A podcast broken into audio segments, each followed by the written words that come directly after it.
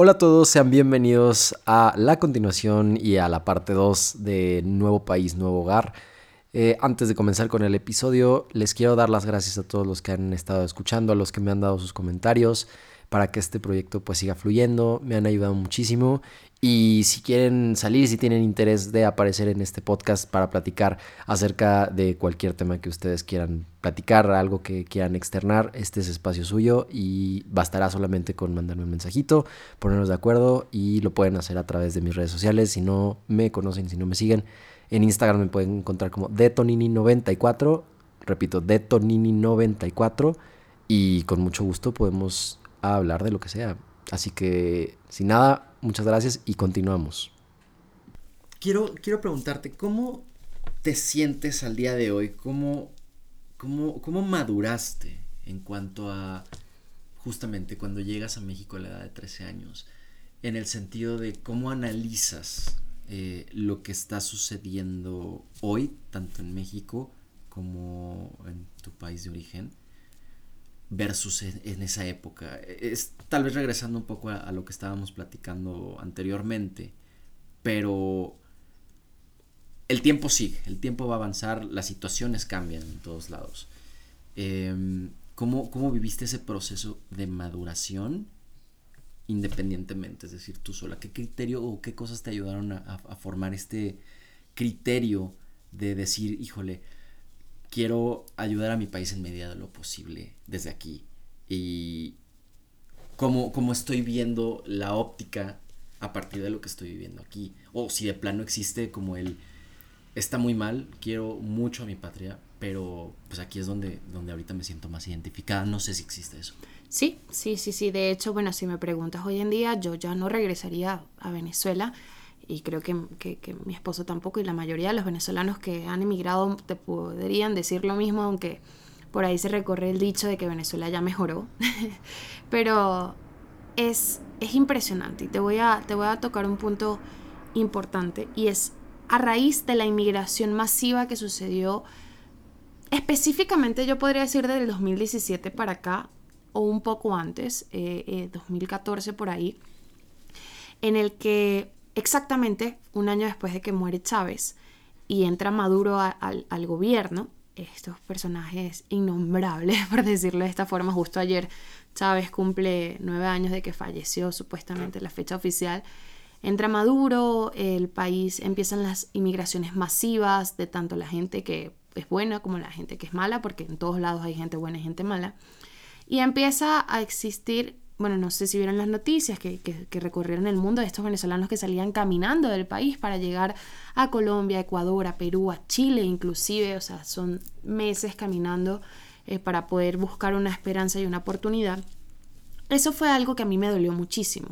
Yo cuando llegué sí extrañaba Venezuela, pero extrañaba la comida, la gente, las playas. Eh, y cuando empiezo a ver todo este tema de político, ya empiezo a comprender el tema político, me empieza a doler. A pesar de que ya yo estaba en México, ya yo tenía mis, primeros novios, mis mejores amigos, estabas tú, estaban todas esas personas que tanto quiero, que, han sido importantes para mi vida, me seguía doliendo. Y hasta el día de hoy me sigue doliendo Venezuela. Eh, no, no porque esté lejos significa que no, que no me duela, que no sienta. Y, y no porque tenga tanto tiempo fuera del país no, no lo sienta igual sigo extrañando muchas cosas y sí me sigue doliendo. Entonces, bueno, a raíz de, de estas inmigraciones masivas, eh, la gente empieza a conocer mucho más en otros países sobre Venezuela y empiezan a conocer a estos extranjeros que pues van con otra mentalidad, ¿no? No van con la mentalidad de crecimiento, sino que empiezan a hacer maldades, empiezan a, a robar en muchos países y empieza una palabra que no estaba en mi diccionario popular en mi diccionario común, la xenofobia.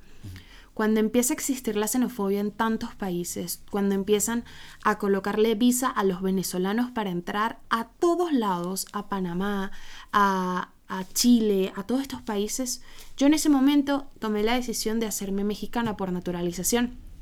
Independientemente del tema de que, bueno, obtener un pasaporte y todo eso como venezolana era muy difícil, tomo la decisión, después de tener 10 años en el país, de naturalizarme y volverme mexicana porque dije, ya ahorita ser venezolana es peligroso.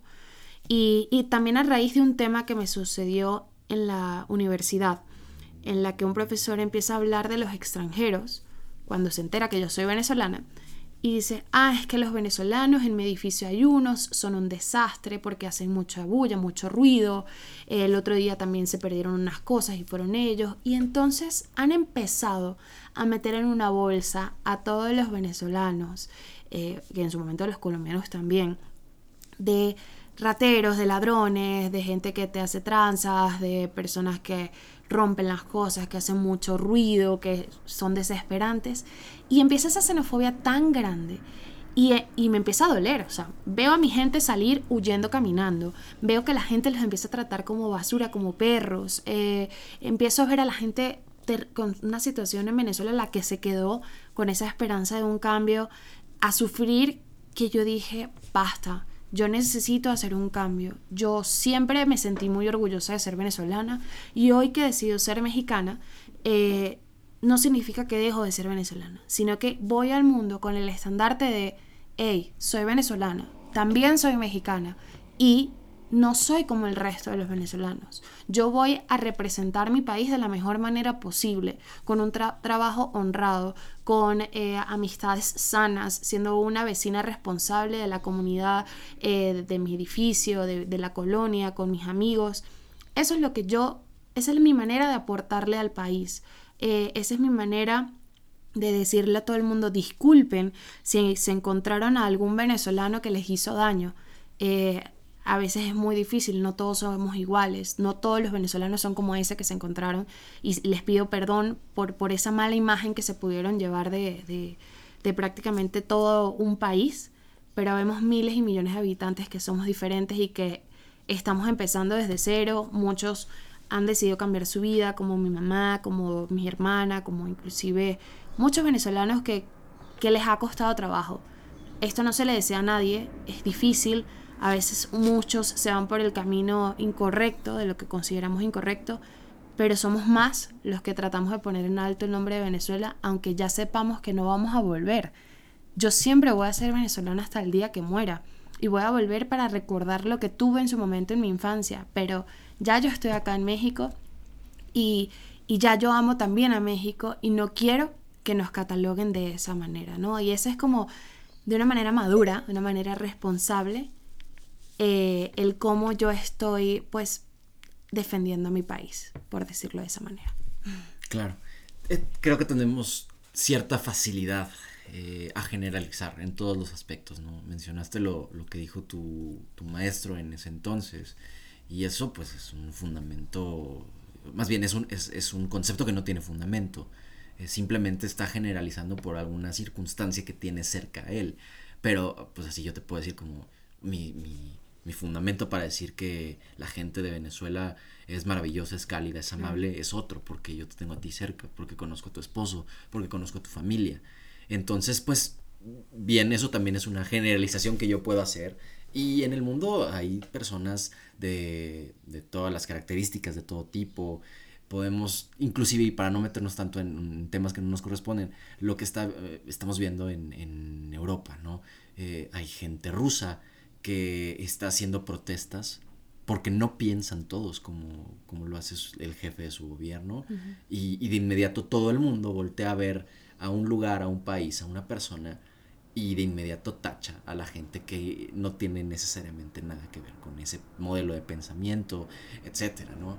Y, y, retomando lo que tú decías de que si no, no vas, tienes decidido que no vas a volver, es perfectamente entendible, porque uno por, por supervivencia, por, por, querer encontrar dónde está feliz, por querer encontrar dónde se va a sentir seguro principalmente.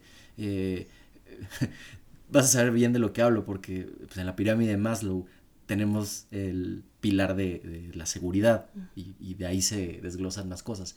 Pero al, tú al momento de sentirte seguro, este, no, no ves nada más allá. Mi seguridad es primero y, y pasaría, ¿no? Y seguramente en, en, nuestro círculo social hemos escuchado mucho de que sabes que, o hemos visto de que gente se va, gente mexicana se va al extranjero porque ahí es donde ellos desean desarrollar una carrera, desarrollar una familia, etc. Eh, no por menospreciar las condiciones de su país, no necesariamente por eso, puede haber motivos mucho más profundos, pero es muy normal y, y yo en lo personal a veces pienso, a mí me gustaría salir de México para mejorar mi calidad de vida. Y decir, pero sí, y buscas que tengas eh, ciertos lujos más a la mano. ¿Quién no? O sea, quién sabe, no sabes si realmente estoy pensando eso. Para mí lo principal es sentirme seguro en un lugar en el que pueda salir a la calle, a caminar a las 9 de la noche. Si me tengo que regresar de un punto A a mi casa, puedas caminar seguro por la calle con el con el no temor a que alguien me vaya a hacer algo que es a lo que estamos acostumbrados, por lo menos aquí en México, y, tú ya lo sabes muy bien, ¿no? De que, híjole, no te metas a esa colonia porque es peligrosa a tal hora, no regreses a tal hora en cierto transporte público porque es peligroso, y, y pues bueno, es una realidad que ya normalizamos. Pero a lo que quiero llegar con esto es de que no debería ser mal juzgado el querer tú abandonar un territorio en el que no te sientas seguro, en el que quieras aspirar más allá de lo que de lo que tienes y de lo que esperas, que es totalmente válido y el que no, no se mueve no lo logra. Y creo que ustedes lo hicieron en ese, en ese momento. Claro, y bueno, te va a pasar que seguro si en algún momento decides tú o cualquier otra persona eh, irse a otro país, van a llegar a ese país y van a encontrar a gente decir, no, es que yo quiero un país donde pueda caminar hasta las 5 de la mañana y eh, con tranquilidad, porque aquí nada más puedo caminar hasta las 2. Un ejemplo, en Venezuela se puede caminar con tranquilidad hasta las 4 de la tarde. Después de las 4 de la tarde es considerado peligroso, imagínate. Entonces vamos a ir escalando a, a, a esos países donde, y volvemos al mismo punto, donde llegamos y nos sentimos que siempre vamos a querer más. Y yo creo que eso es algo necesario del ser humano, pero con que tengamos las necesidades básicas, como bien lo dijiste, la seguridad eh, principalmente, ya vamos a ir buscando otro tipo de escalón en nuestra vida para que podamos ir creciendo. Y, y sí, yo siento que cada persona tiene su ideología y son ideologías a veces que son infundadas por, por la educación que uno tuvo en su momento. Yo le puedo preguntar, en Venezuela sigue mucha gente viviendo, si la situación fuera tan insostenible como yo la comento ahorita, pues el país estaría completamente inhóspito, ¿no? Estaría vacío. Pero no, hay gente que todavía está ahí, hay gente que todavía inclusive te puedo asegurar que apoya al gobierno. En mi estado específicamente, que es un estado que se llama en Valencia, el estado Carabobo, ya la gente empieza a ver que el gobernador es bueno porque está reparando las calles, porque está colocando la luminaria en, en las vías y todo eso. Y tú te paras aquí en México y dices, pues eso es lo que tendría que hacer, ¿no? O sea, ese es su trabajo. Pero allá lo ven como, wow, él sí es bueno, sí lo está haciendo bien, porque por lo menos está haciendo algo. Y sí está haciendo algo en comparación con los gobiernos anteriores que no hacían nada. Pero porque ya están tan acostumbrados a que no haya nada, que cuando empiezan a recibir algo lo ven como, por lo menos lo está haciendo. Y sin hablar de muchos temas políticos, es cultural.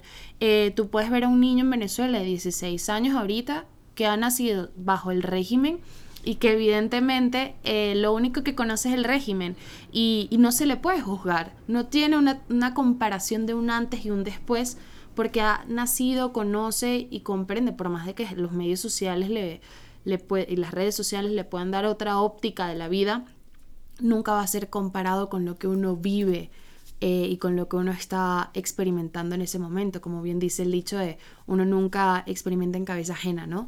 Entonces, más o menos por ahí va. O es respetable que muchas personas decidan todavía quedarse en Venezuela, que apoyen al gobierno porque es la educación que tienen. Te comentaba justo antes de, empezar la sesión que me sorprendí, que hace dos semanas vi una caricatura del presidente de Venezuela. Se llama Super Bigote, donde lucha contra el imperio, contra una caricatura semejante a, Trump. Entonces, los niños van creciendo con eso. Obviamente que van a reflejar, por más que puedan ver en redes sociales que el socialismo es malo y el comunismo también, ellos van a ver en el presidente una figura de superhéroe. Claro. De superbigote, lo van a ver con admiración y eso es lo que lo van inculcando. Y así va a ir creciendo las nuevas generaciones. Lamentablemente en Venezuela, si esto no, no cambia que bueno, por ahora no vemos un cambio en el corto plazo, Eh, y se va a tener que ir respetando, van a ir acostumbrando a la sociedad, como en un Corea del Norte, a que ya lo ven normal que, que, esto suceda. Y no es por comparar a Venezuela actualmente con Corea del Norte, sino para dar a entender eh, lo que las sociedades a veces pueden ir considerando normal y, y, aceptarlo de esa forma, ¿no? Entonces, sí, si yo me quiero quedar en México, eh, es aceptable como la decisión de muchos venezolanos que ya, después de un gran sacrificio de dejar su país, después de un gran sacrificio de empezar desde cero, limpiando baños y empezando con trabajos súper denigrantes para muchas personas, y que ya lograron sostener algo, imagínate decir, ah, no, todo ese esfuerzo, otra vez, regrésate a tu país ya no, ya uno se empieza a sentir en casa, como yo me siento hoy en día. Y, prácticamente eh, por eso sé que, que, muchos están pensando de esa forma y no es por, por, meter a todos en el mismo saco como estábamos hablando desde hace rato. Es correcto. Y además, al final, el hogar es donde pues tú echas tus raíces, donde tú creas ese sentimiento de seguridad, donde tú tienes a las personas, escoges a las personas que van a estar cerca de ti. Eh, tu familia, tu familia puede decidir un día, ¿sabes qué? Yo me voy a otro estado, eh, me voy a hacer mis cosas a otro lado, pero a fin de cuentas, pues tú lo creas, ¿no? Y ahora, para, bajarle un poco ya al, tono serio de, de, la entrevista, eh, eh, probablemente suene como a un poco cliché, pero ¿qué cosas llegaste a México y dijiste, wow, esto me vuelve loca, esto me encanta? Porque me acuerdo y, y cuando nos conocimos, te llamaba mucho la atención, creo que como a cualquier adolescente, las palabras que usábamos y hasta el pues, lenguaje grosero que usábamos. Y tengo muy grabado en la memoria que dijiste, es que me encanta que aquí la gente diga no mames. Ah. lo, lo, amo, lo utilizo y, y, pues sabes lo que significa. Sí, pero me encanta, ya sabes. Eh, ¿Qué, ese tipo de cosas que decías como, wow, me, me, volaron la cabeza, que hoy disfrutas, que no sé, ¿qué, qué fue wow, no, no, de verdad, yo es que esa palabra para mí lo es todo. No sé cómo he aguantado tanto tiempo sin decirla. Ya es parte de mi vocabulario segundo tras segundo. Porque no existe, bueno, yo no conocía una palabra que se compara. Sí, en Venezuela dices no jodas, pero no es como, ese no mames lo puedes usar para todo, es maravilloso. Es algo que sale del estómago. Eh, sí, para todo. Y más, el cómo una palabra, en México me fascina que una palabra puede significar muchas cosas. O sea, pedo lo puedes utilizar para wow, una gran cantidad de cosas y eso me, me, fascina de México. Eh, chingadera puede ser cualquier cosa. O sea, no, no, no, no, me encanta eh, cómo le dan variedad a la misma grosería o palabra o, de la jerga, por decirlo de esa forma, tiene muchas eh, connotaciones dependiendo del contexto. eso me gusta demasiado. Me encanta como no tienen idea la cultura. O sea, yo llegando, la primera vez que vine a México fue de turista, fue a Cancún a los 7 años y vine en Navidad. Y me llamó mucho la atención que cuando llego yo veo las piñatas que se parten aquí en Navidad. Eh, eh que son, no, no, no, las piñatas de, que son las ah, navideñas, las, de picos. Sí, claro. Y en todos lados yo veía esas piñatas y yo decía, aquí en México porque no tienen piñatas de Barney, de las princesas, solo tienen de picos, ¿no? Y ya luego cuando vivo acá, yo pensé que así era, eh, porque imagínate, uno de turista y va a cualquier lugar y ve la de picos y no la entiende. Ya luego comprendo la connotación, el sentido eh, del, por qué las piñatas, la costumbre, el pedir posada, ¿qué es eso? O sea, alguien que sale y otros que están adentro y que se siguen haciendo y que las nuevas generaciones todavía lo siguen haciendo me impresiona, me fascina cada momento. O sea, la manera en la que se celebra un grito aquí en Venezuela es un día feriado y listo, no existe. O sea, eh, el día de la independencia y ya, ah, bueno, ese día no fui a clases, se acabó. No, aquí es una fiesta y se siente tan, tan autóctono colocarte, aunque sea el gis de la banderita en el, en el cachete, ¿no? En el pómulo, eso ya es wow, ya soy súper mexicana, ¿no? Eh, eh, el gritar ¡Viva México! y el agregarle el cabrón al final es tanta pasión que sale desde las entrañas y eso es hermoso. Es hermoso porque eso no lo vi en ningún otro país, eso no lo vi en mi país. Eh, el celebrar la muerte como lo hace México es cliché, pero es que no se compara. O sea, hasta Disney tuvo que hacer una película porque esto es para llevarse al mundo de lo increíble de cómo se adora la muerte aquí, cómo el Día de los Muertos es considerado feriado. O sea, en letra trabajarás donde trabajes, ese día no se trabaja, o sea, tienes que ir porque se hace este ritual a la familia, el altar. Me fascina, yo creo que esa parte de la cultura es algo impresionante. El wow, algo que me encanta. Bueno, que me encanta que, que me impresiona. Pues eh, el señor este que está... El organillero. El organillero.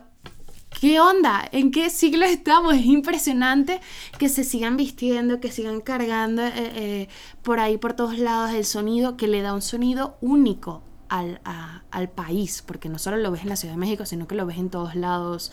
Eh, la marimba, es, tiene tanto México que es impresionante. Eh, las culturas, el payaso de rodeo en una fiesta, por Dios, eso es maravilloso.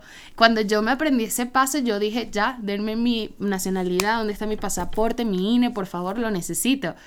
Es aprenderte a, a mimetizar con los mexicanos, que es una cultura tan alegre, tan bonita, tan autóctona que, que, bueno, para muestra un botón, por eso no me quiero ir, me fascina, me fascina y ya yo vivo cada fiesta, cada momento como si fuera eh, mío. Y, eso es algo que me fascina de México, que sí, suena cliché, súper cliché, pero es que es la realidad. No se compara, no se consigue en ningún otro lugar eh, tanta alegría, tanta fiesta, que se tiene que destacar que no se tiene que dejar perder, que ay, qué oso, ay, que los adolescentes lo ven así, y ya luego lo van a seguir amando y más bien más felices somos nosotros disfrazados de Catrina y de Catrina eh, el Día de los Muertos, ¿no?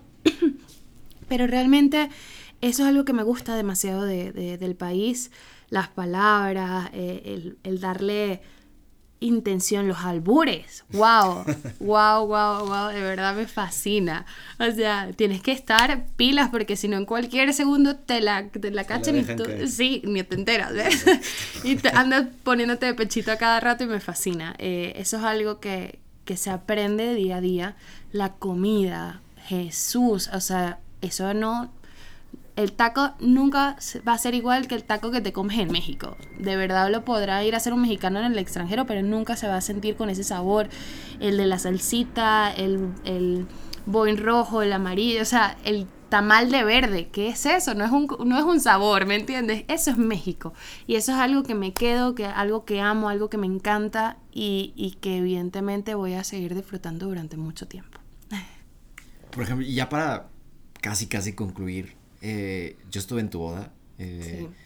¿Dirías que fue una celebración como la pensaste, o sea, mexicanizada? Evidentemente conozco a, a tu marido, es, es venezolano igual que tú, pero me imagino que tuvieron que encontrarse en una situación similar. Y, y- y no sé, la dibujaste así tal cual la, la describes como este cariño, este amor que tienes por, por México. Mira, fue mejor. Evidentemente, eh, yo siento que, sí, bueno, mi boda fue muy rápida. O sea, mi boda fue de los que estamos, fue muy privada, fue con, con mis amigos y mi familia, pero la hicimos la boda súper divertida porque hicimos ahí la rueda, empezamos a bailar, empezamos... Sí fue mexicana, quieras o no, fue súper mexicana la, la boda, que la celebramos aquí en México sino porque la familia que ya estuvo ahí ya tiene tiempo en el país. Nos hizo mucha falta la familia en Venezuela, es inevitable. Se celebran muy diferentes las bodas en Venezuela como se celebran en México, pero fue mejor de lo que nos imaginamos en, en su momento, a pesar de que fue una boda rápida, sin ningún imprevisto, o sea, así lo quisimos hacer, así, así surgió y, y fue muy divertida. Estuvo la gente que yo quería que estuviera. Hasta el día de hoy no me arrepiento de quienes estuvieron. Estuviste tú, nos divertimos, fueron horas contadas, pero bailamos, gritamos, se dieron shots de tequila por todos lados, fue súper, súper divertido y, y sí, si digo mi boda fue venezolana o mexicana, yo creo que fue una combinación de los dos, pero fue lo mejor de ambos mundos, por decirlo de esta forma, ¿no? Eh, hizo falta un poco más de Venezuela, hizo falta un poco más de México, pero tuvimos lo necesario para que fuera una boda increíble. La verdad es que sí, la- lo recuerdo muy bien, lo recuerdo como si hubiera sido realmente hace poco tiempo. eh, ya es, es complicado hablar de tiempo, por lo menos para mí, en cuestión de, de, de épocas, porque, bueno. Más en como- pandemia. exacto, más en pandemia, porque decimos, es que es prepandemia, pero pues hoy ya tiene casi dos años, este. y, todavía echar los relojes atrás un poco, pues es complicado. Ya por último, quiero preguntarte, en el caso de que decías extender tu familia más adelante, ya sea aquí, ya sea en otro lugar, eh, ¿tendrías que hablar acerca de tu origen o, educarías a tus hijos en ese sentido o sería como un punto de aparte? Lo digo con completa ignorancia. No, no, no, para nada. Eh, de hecho, me pasa con mis sobrinos y yo creo que cuando tenga, tengamos nuestros hijos va a pasar igual. Ellos van a seguir desayunando arepa todos los días con nosotros, porque eso es algo que en mi casa no puede faltar. Nosotros seguimos comiendo comida venezolana, seguimos yendo a conciertos de streamers y todo esto de venezolanos y van a conocer Venezuela evidentemente y van a saber la real la realidad la historia eh, que me pasaba, te decía, con mi sobrina. Mi sobrina desde los 5 años sabe la situación del país, toda su vida ha comido arepas y hasta ella dice, no, es que yo soy venezolana y empieza a hablar como venezolana cuando es súper mexicana. Entonces habla, imita el acento venezolano, pero como mexicana. Entonces es muy chistoso.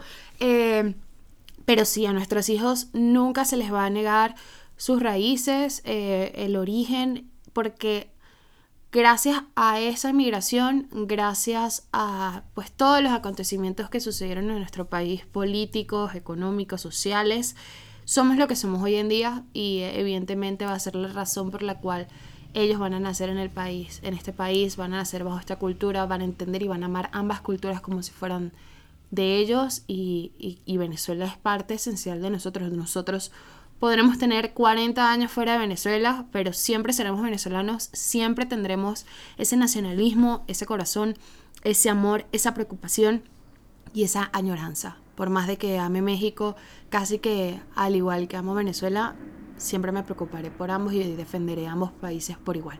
Perfecto. Pues Zafiro, creo que sin más te agradezco mucho el, el tiempo por también abrir eh, tu corazón, tu mente a, todo esto que a lo mejor no de la manera más profesional pude haber abordado, pero es, lo que trato siempre de, de, entendernos, o sea, de una manera sencilla, de una manera como muy humana y de verdad te quiero mucho, muchas gracias por, por estar aquí, por, por compartirme cosas que pues hasta el día de hoy estoy conociendo un poquito más acerca de ti.